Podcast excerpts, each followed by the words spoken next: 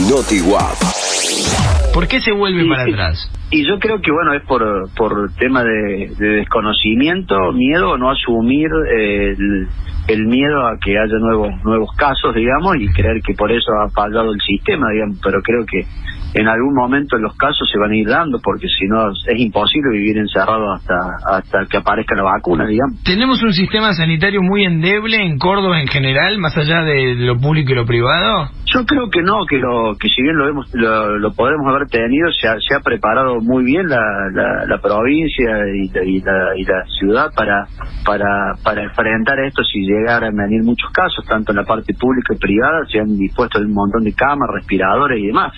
Por eso por eso no no llego a entender eh, eh, la insistencia de estar tanto tiempo encerrado.